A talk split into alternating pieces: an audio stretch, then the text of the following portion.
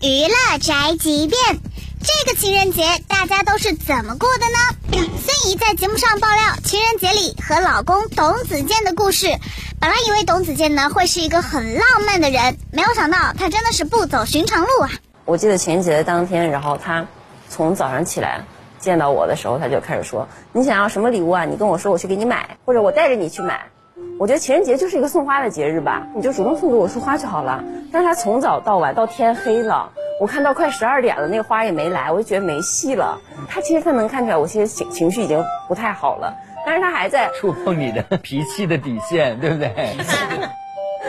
对，而且这个事情刚发生了，过了几个月之后，我过生日了，他又跟我说了同样的话，哦，就是你想要什么，我去给你买。我不太理解他的这个思维。董子健真的是在作死的边缘试探。此外，孙怡说她发现男生有个问题，在你面前的时候爱玩手机，一离开你，好几个小时才回一条消息。而且我还发现了男生有一个问题，就你的异性跟你在一起的时候，他手里永远都是拿着手机的。然后，但是你他只要出去了之后，你给他回信息，他就好几个小时再回一条。中到了，中到了！你也是这样吗？